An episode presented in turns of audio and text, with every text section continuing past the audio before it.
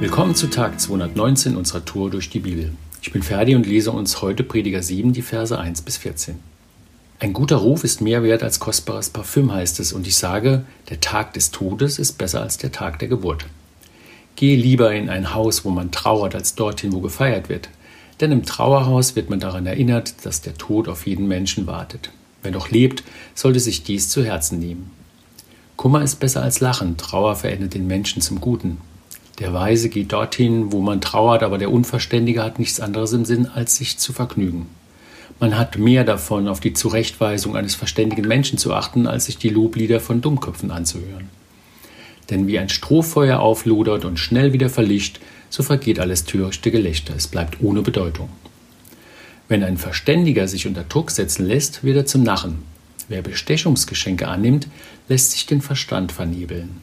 Das Ende einer Sache ist besser als ihr Anfang. Geduld zu haben bringt weiter als Überheblichkeit.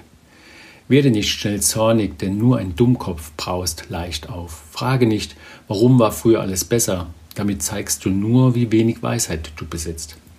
Weisheit ist so wertvoll wie ein reiches Erbe. Sie ist für jeden Menschen auf dieser Welt ein Gewinn.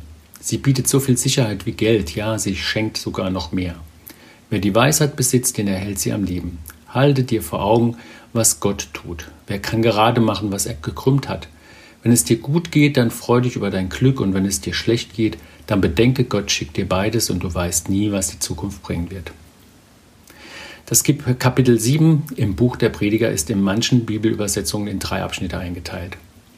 Gelesen habe ich den ersten Abschnitt, der überschrieben ist mit Was ist gut? Ich muss sagen, dass ich nach dem ersten Durchlesen des kompletten Kapitels erst einmal durchatmen musste und die Bibel auch wieder zur Seite gelegt habe. Der Text hat mich irgendwie auf dem linken Fuß erwischt. Ich hatte mir vorgenommen, mit diesem Podcast die Menschen zum Bibellesen zu motivieren, ihnen bewusst zu machen, dass sie so viel Gutes, so viel Ermutigendes für ihr Leben aus diesen Versen ziehen können. Und gerade am Anfang habe ich das beim ersten Durchlesen einfach gar nicht gesehen.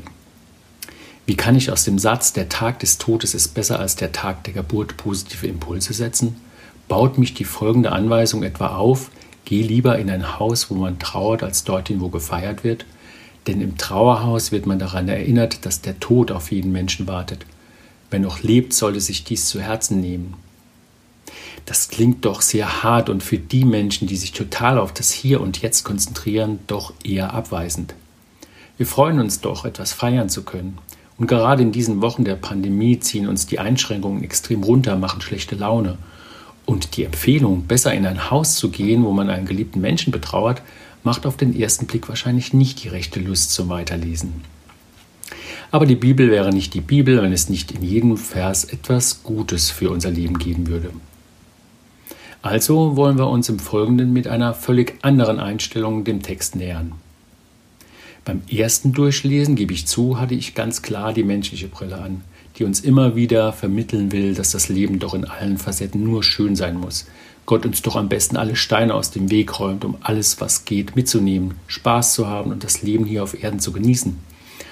Aber wir wollen doch die Perspektive unseres Schöpfers und allmächtigen Gottes einnehmen.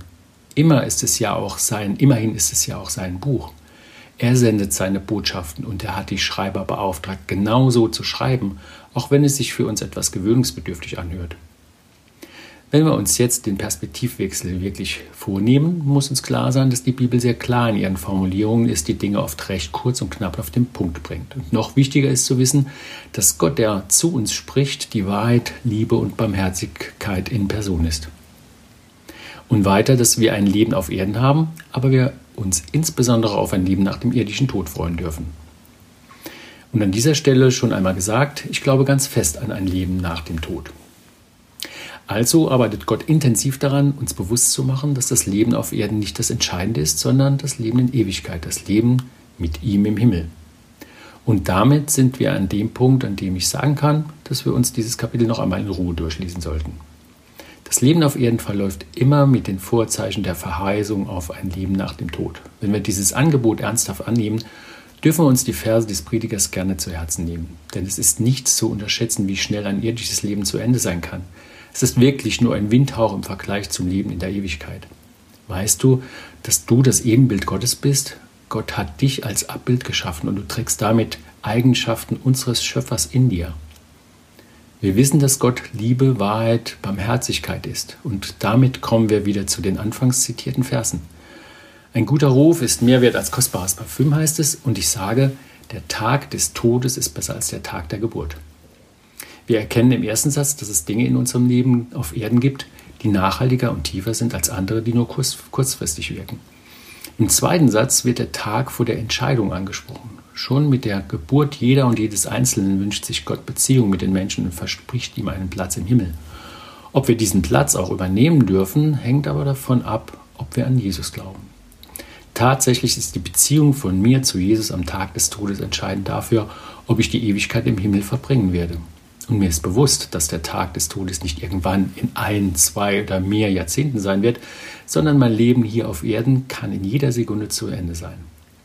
Ich will für diesen Moment vorbereitet sein. Ich habe mein Leben Gott gegeben und kann mich, egal wie mein Leben verläuft und wann es zu Ende sein wird, auf die Ewigkeit mit Jesus freuen. Der Tag des Todes ist besser, weil ich weiß, dass ich dann alle Schmerzen, Ärger, Stress und so weiter los sein werde und es mir im Himmel gut gehen wird. Und schauen wir uns den zweiten vorhin zitierten Satz noch einmal an. Geh lieber in ein Haus, wo man trauert, als dorthin, wo gefeiert wird. Denn im Trauerhaus wird man daran erinnert, dass der Tod auf jeden Menschen wartet. Wer noch lebt, sollte sich dies zu Herzen nehmen. Jesus fordert, Jesus fordert uns ganz direkt auf, Trauernde zu begleiten, sie zu trösten und ihnen Hoffnung zu machen. Aber sich auch darüber bewusst zu sein, dass wir die Entscheidung, zu ihm gehören zu wollen, schnell treffen sollten. Ich bin mir absolut sicher, dass die Umkehr zu unserem Gott Vater die beste Lebensentscheidung ist. Denk auch du mal darüber nach. Heute ist ein guter Tag für einen guten Tag. Lass Gottes Wort in deinem Alltag praktisch werden.